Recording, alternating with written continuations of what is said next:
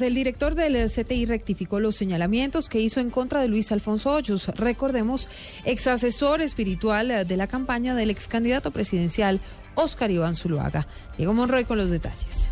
El director del CTI de la Fiscalía, Julián Quintana, hizo pública una rectificación sobre unas declaraciones entregadas el pasado 26 de mayo sobre el caso del ex asesor espiritual de la campaña presidencial del Centro Democrático, Luis Alfonso Hoyos. Allí Quintana aseguró que Hoyos era el actor intelectual en todo lo referente con el hacker Andrés Sepúlveda. La Fiscalía General de la Nación informa igualmente que cuenta con una serie de hipótesis investigativas y con elementos materiales probatorios suficientes para realizar la imputación de cargos dentro de la indagación que se adelanta en contra del señor Hoyos Aristizábal, en la que ya fue condenado el señor Andrés Fernando Sepúlveda Ardila, conocido como el hacker por los delitos de violación de datos personales, espionaje, cohecho, entre otros. Según Quintana, la Fiscalía reitera que se ha garantizado el derecho a la defensa como le exige la Constitución y los estándares internacionales, aunque el ente acusador impugnará la decisión que llevó a dicha rectificación. Diego Fernando Monroy, Blue Radio.